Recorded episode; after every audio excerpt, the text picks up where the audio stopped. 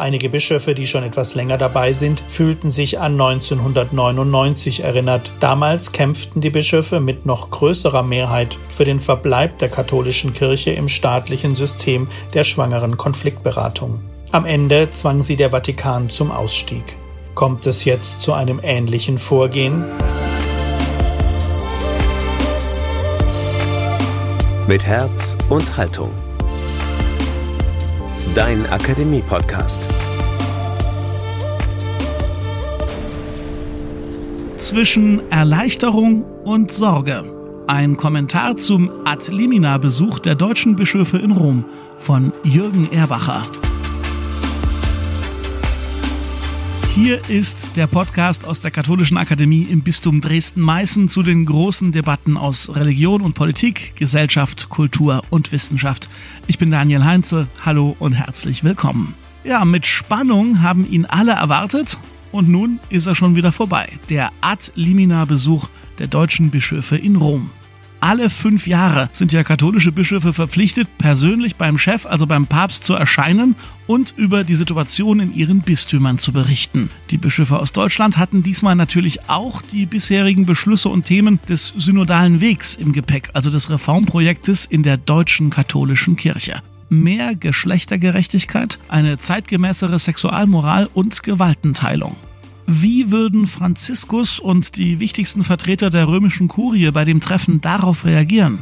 Wir haben Jürgen Erbacher gebeten, die Ereignisse und Ergebnisse der Adlimina-Woche mal einzuordnen und zu kommentieren. Der Politikwissenschaftler und Theologe arbeitet seit 2005 beim zweiten deutschen Fernsehen, beim ZDF, zu den Schwerpunkten Vatikan, Deutsche Bischofskonferenz und Orthodoxie. Und seit Juli 2018 ist er der Leiter der ZDF-Redaktion Kirche und Leben katholisch. Jürgen Erbacher über den Adlimina-Besuch der deutschen Bischöfe. Jetzt bei Mit Herz und Haltung.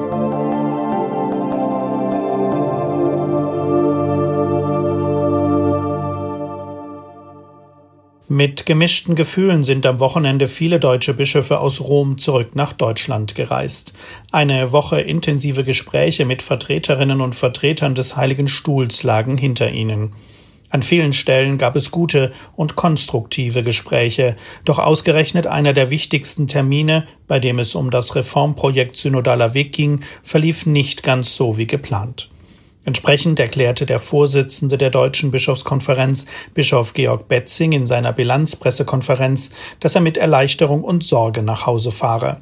Erleichterung, weil alle Themen benannt werden konnten und niemand mehr sagen könne, er hätte davon nichts gehört.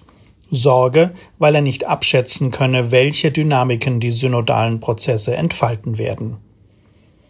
Alle fünf bis sieben Jahre kommen die Bischofskonferenzen aus der ganzen Welt nach Rom, um mit dem Papst und den Chefs der verschiedenen Behörden des Heiligen Stuhls über die Situation in den Ortskirchen zu sprechen. Die deutschen Bischöfe waren zuletzt 2015 gemeinsam in Rom. In der Woche vom 14. bis 18. November dieses Jahres stand nun erneut der Adlimina-Besuch an. Mit 19 Institutionen führten die Bischöfe Gespräche.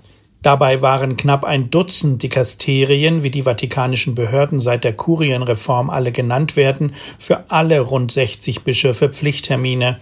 Die übrigen waren fakultativ, so dass dort nur kleinere Gruppen die Gespräche führten. Zwei Höhepunkte gab es im Verlauf der Woche. Das war zum einen das Gespräch mit Papst Franziskus am Donnerstag. Mit gut zwei Stunden dauerte es doppelt so lang als geplant. Der zweite Höhepunkt war das Treffen mit knapp einem Dutzend Kurienchefs am Freitagmorgen, bei dem über vier Stunden über den synodalen Weg gesprochen wurde, also jenes Dialogprojekt, bei dem die deutschen Bischöfe zusammen mit den Laien nach Reformen in der katholischen Kirche suchen. Hier gibt es seit langer Zeit heftige Kritik aus dem Vatikan. Das Gespräch sollte Klärung bringen, Missverständnisse abbauen helfen und Perspektiven aufzeigen, wie der Reformprozess im Einklang mit der Weltkirche weitergeführt werden kann. Am Ende ist das Gespräch nicht so verlaufen, wie die Mehrheit der deutschen Bischöfe sich das gewünscht hatte. Denn der Vatikan übte fundamentale Kritik am synodalen Weg. Es wurden, Zitat aus der anschließend veröffentlichten gemeinsamen Erklärung von Vatikan und Bischofskonferenz, Bedenken und Vorbehalte geäußert, die gegenüber der Methodik, den Inhalten und den Vorschlägen des synodalen Wegs bestehen. Zitat Ende. Die Kurienvertreter schlugen den Bischöfen ein Moratorium für den synodalen Weg vor. Der deutsche Reformprozess sollte die Pause-Taste drücken, um zunächst die Ergebnisse des weltweiten synodalen Prozesses abzuwarten.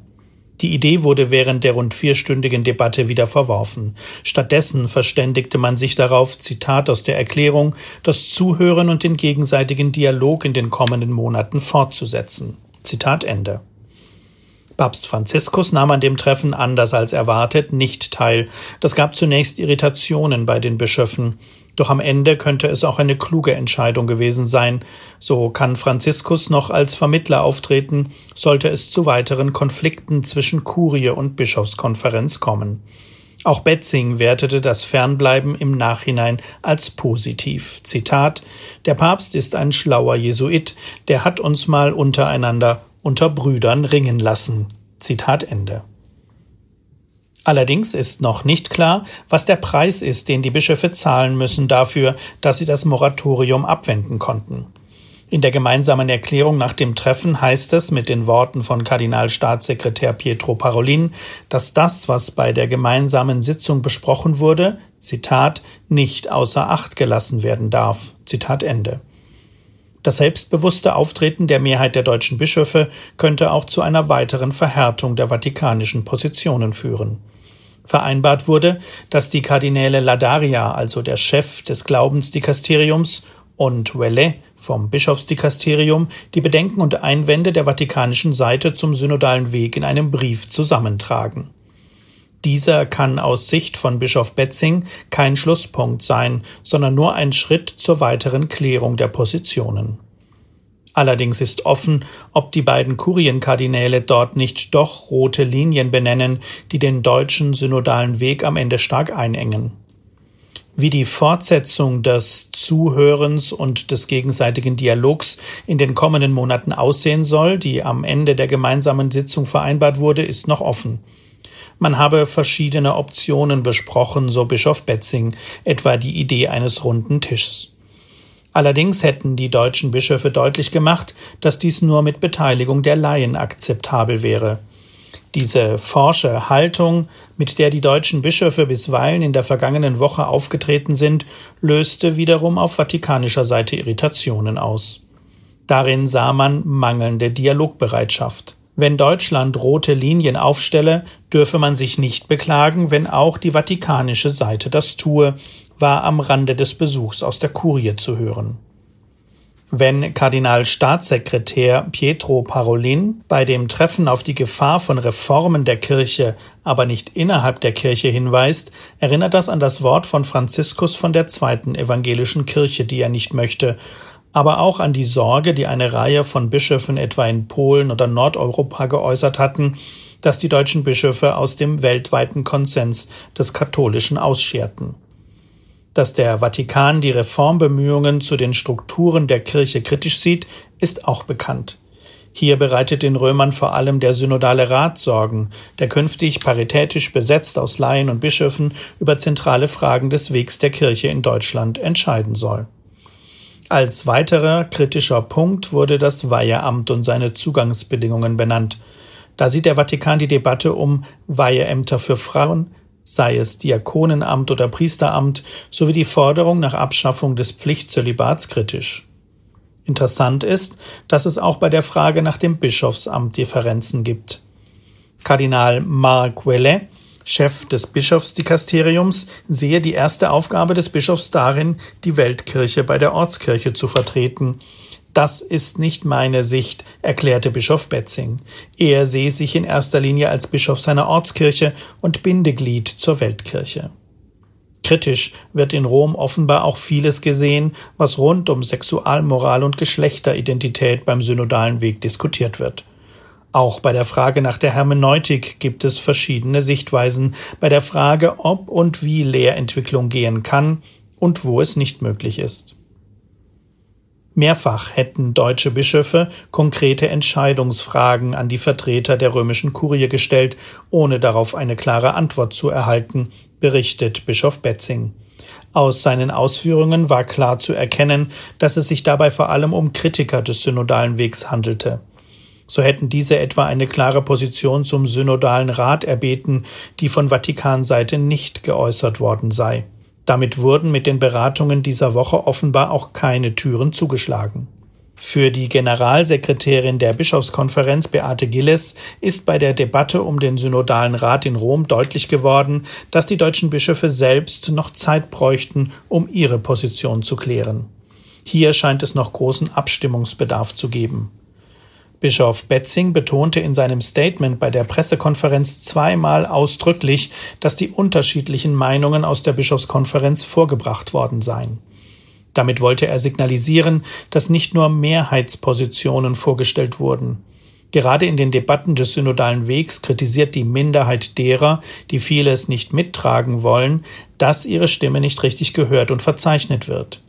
Während Betzing die Offenlegung der Pluralität positiv sieht, waren aus der Kurie Stimmen zu hören, die Gespräche hätten gezeigt, wie tief die Gräben in der Konferenz seien. Mit Blick auf die deutsche Seite hatte der Konferenzvorsitzende Bischof Georg Betzing bei dem großen interdikasteriellen Treffen am Freitag die Arbeit des synodalen Wegs vorgestellt und eigens betont, dass der Prozess Zitat auf dem Hören des Volkes Gottes und dem Schmerz angesichts der von Mitgliedern des Klerus begangenen Missbrauchstaten beruht. Zitat Ende. Vor allem der erste Punkt ist wichtig. Nachdem der Papst in seiner jüngsten Äußerung zur Kirche in Deutschland bei der fliegenden Pressekonferenz vor knapp zwei Wochen den Verdacht geäußert hatte, dass Volkes Stimme bei dem deutschen Prozess verloren gehen könnte. Immer wieder kann man bei Gesprächen mit Kurialen hören, die Reformideen der Bischöfe gingen an den Wünschen und Anliegen der einfachen Gläubigen vorbei. Dem widersprachen viele Bischöfe klar.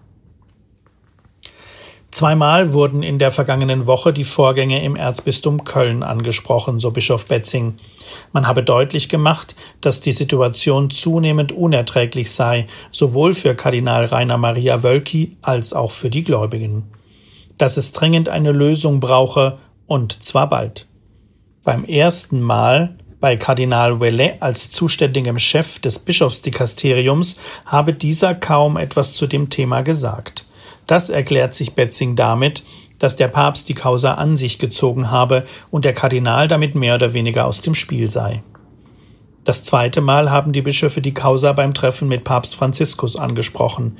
Der habe versucht, seine Position, sein Ringen und Abwägen deutlich zu machen. Ob und wann es eine Entscheidung geben wird, bleibt damit weiter offen. Der Papst nahm sich am Donnerstag ja viel Zeit für die Begegnung mit den deutschen Bischöfen. Über die Inhalte des Gesprächs ist bisher wenig nach außen gedrungen.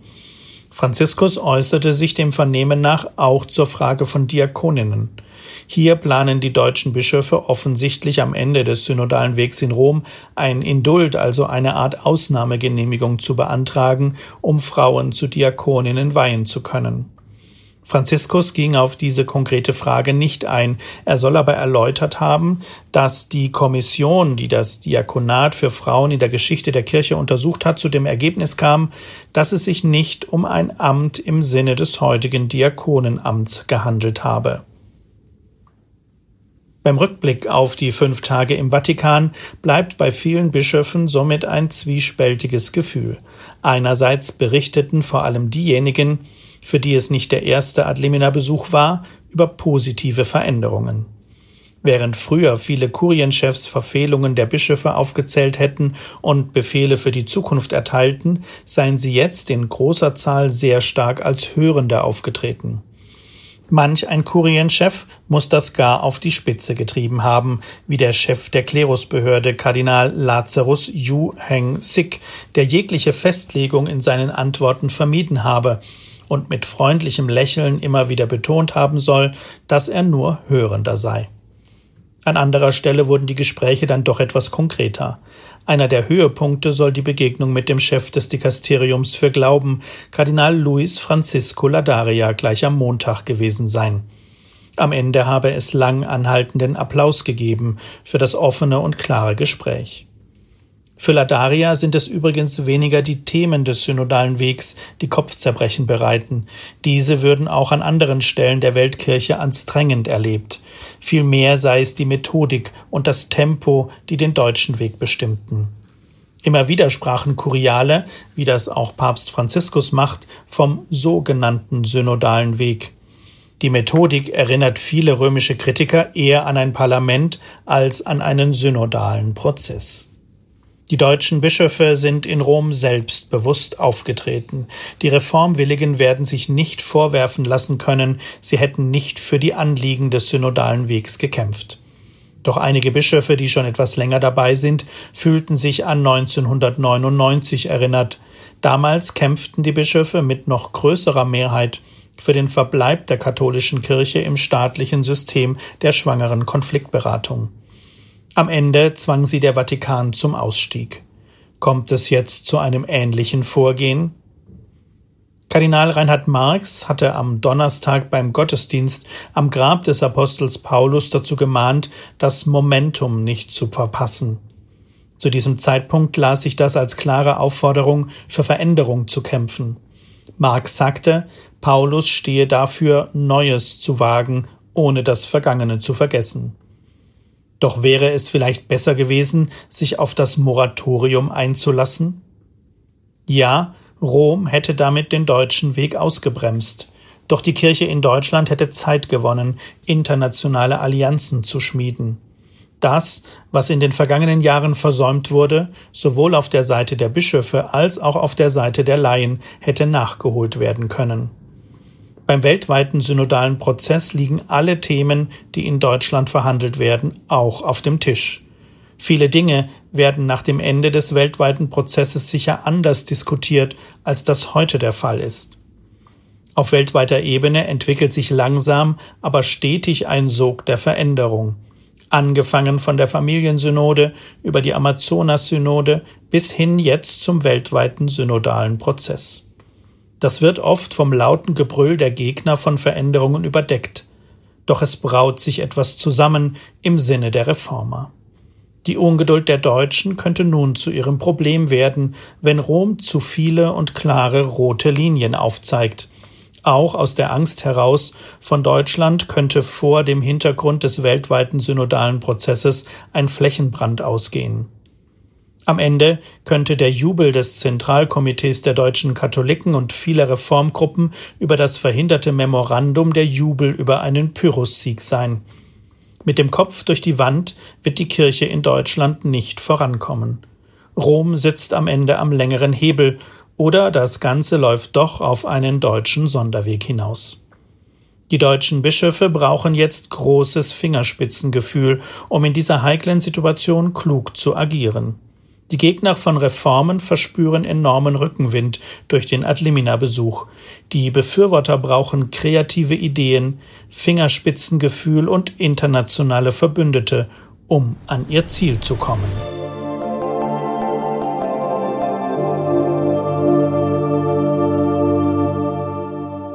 Soweit der Kommentar von ZDF-Kirchenexperte Jürgen Erbacher zum Adlimina-Besuch der deutschen Bischöfe in Rom. Wir sind gespannt, wie ihr dieses Treffen bewertet. Was sind eure Gedanken und wie geht es jetzt weiter mit dem synodalen Weg und mit der Weltkirche? Schreibt uns in die Kommentare auf der Website der Katholischen Akademie lebendig-akademisch.de oder über Instagram und Facebook.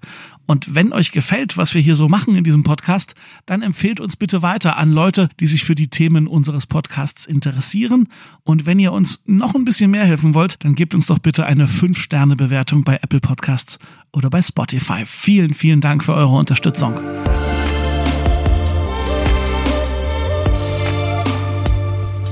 an dieser Folge mitgearbeitet haben. Thomas Arnold, Falk Hamann, Jonas Lietz und ich. Mein Name ist Daniel Heinze. Danke für die Aufmerksamkeit. Tschüss und bis zum nächsten Mal. Mit Herz und Haltung. Dein Akademie-Podcast.